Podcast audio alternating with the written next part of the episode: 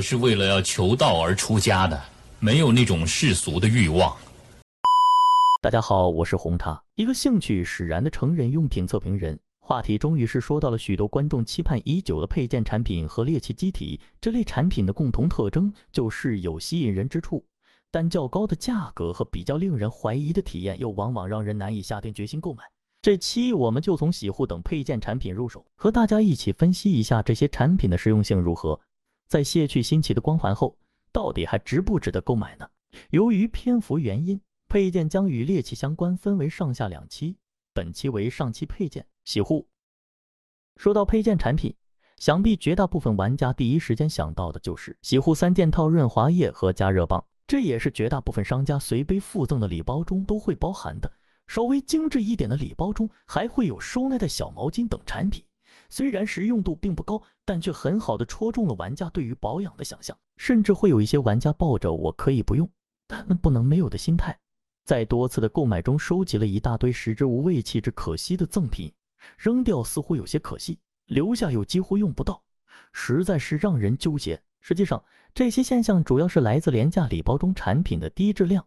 无论是宣传延长机体寿命的养护粉、干燥通道的稀释棒，还是号称杀菌消毒的清洗液，实际效果和使用中的真实情况往往并不一致。保养粉，我们就先从养护粉开始说起。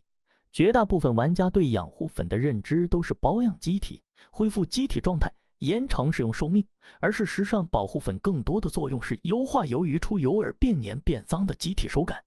而机体出油实际上是一个不可逆的过程，保养粉并不能延缓机体出油带来的状态改变。与其说是保护粉，不如说是爽身粉更加贴切。尽管如此，养护粉仍然是这些配件中实用度最高的产品。因为对于绝大部分机体来说，出油都是难以避免的。养护粉在手感问题上仍然是目前的唯一解。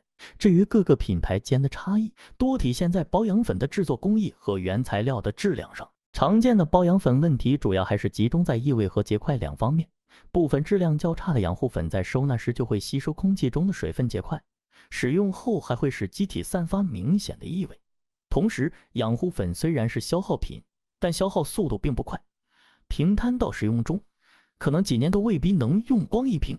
而市面上绝大部分养护粉的差价，主要体现在带孔撒料型和喷雾型。至于三百目到八百目的粉末，在实际使用中区别并不大。而喷雾型的保护粉，虽然出粉均匀，但实际依旧需要上手涂抹。我认为比较鸡肋，高出的价格主要也是体现在瓶子的成本。我认为没有必要。同时，市面上也存在着爽身粉这种几块钱一大盒的平替产品。至于，所以我的建议是注意选购经过防潮处理的养护粉，在能力范围内选择最好的清洗液。然后就是清洗液，这个可以说是众多鸡肋配件中最为鸡肋的一款。要问为什么，也不难回答，那就是市面上现有的这些清洗液，实际上的功能主要集中在消毒杀菌上，而我们期望的溶解润滑效果反而很差。常使用高粘度润滑的玩家应该都知道，使用后润滑的清理是个不大不小的麻烦。而这些清洗液在使用中更多的情况是平添一道清洗工序，而非省时省力的溶解润滑。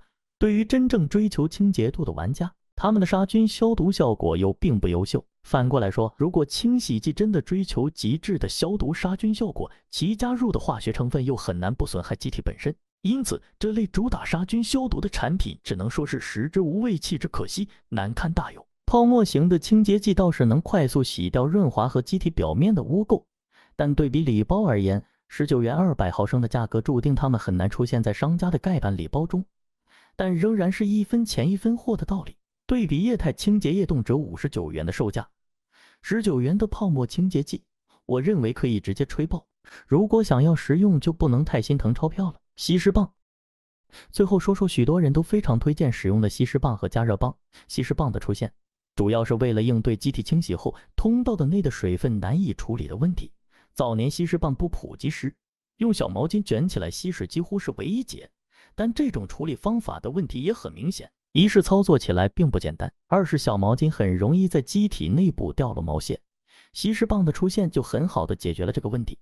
但同时，市面上的吸湿棒主要的问题集中在吸水量不够和工艺水平不足两个问题上。吸水量不够，就难以一次性彻底吸干通道内的水分。而工艺水平的不足，则是各家有各家的问题。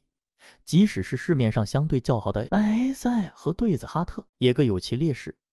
FN 的吸水棒表面粗糙，吸水能力很强，不过对通道损伤也比较严重。而对子哈特的吸水棒则最为光滑，吸水能力相对差一些。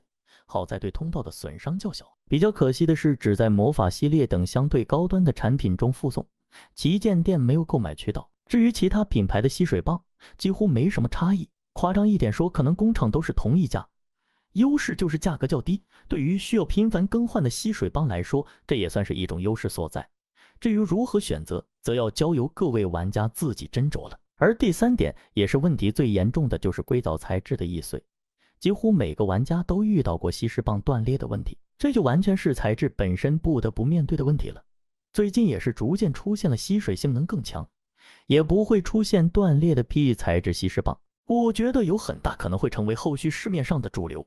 另外一点值得注意的就是硅藻土本身很容易成为细菌的培养基，一根吸湿棒的使用时间不建议超过两个月，使用时间过长的硅藻棒本身反而会成为通道发霉的诱因。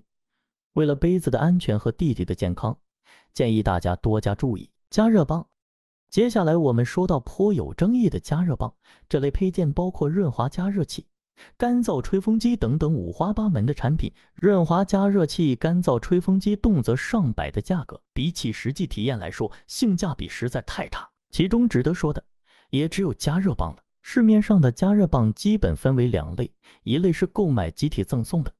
一类是单独销售或者搭配到礼盒中的。应该说，加热棒这一产品本身的设计理念其实是不错的，只是赠送的劣质加热棒实在难堪一用，加热慢，范围小，又很容易由于某一侧过高的温度融化机体。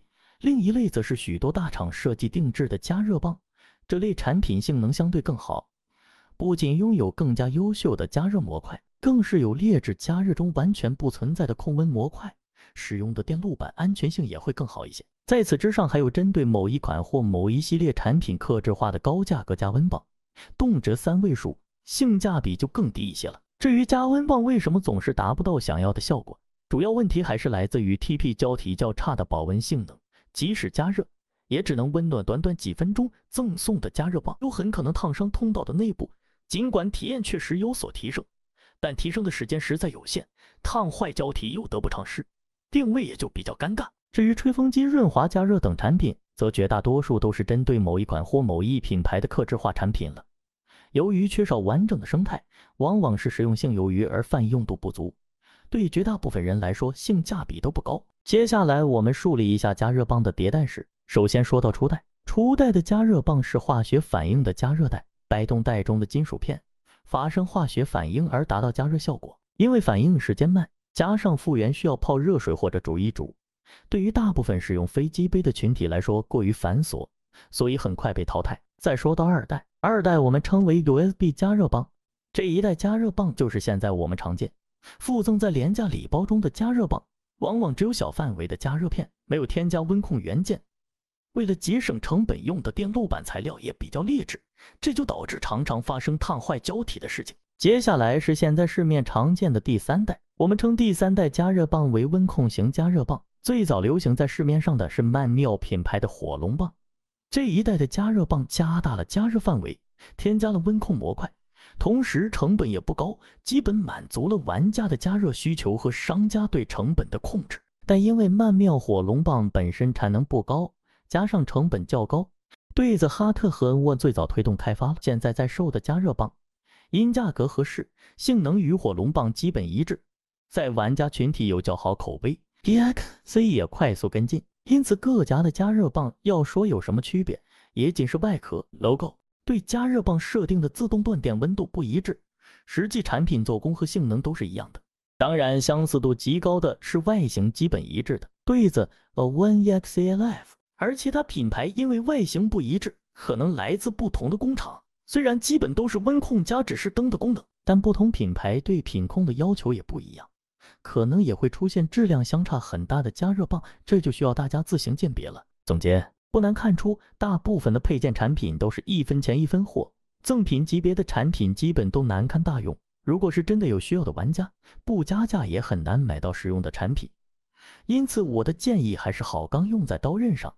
有需求的话，尽量在能力范围内选择好一些的产品；而没有刚需的玩家，则不建议浪费钱买一些廉价的产品，往往结果是用了不如不用，反增困扰。下半期节目中，我们继续来讨论猎奇类的机体，这些机体体验如何，是否值得买，就留在下期节目中一起探讨。我是红茶，祝你今天冲的开心，我们下期再见。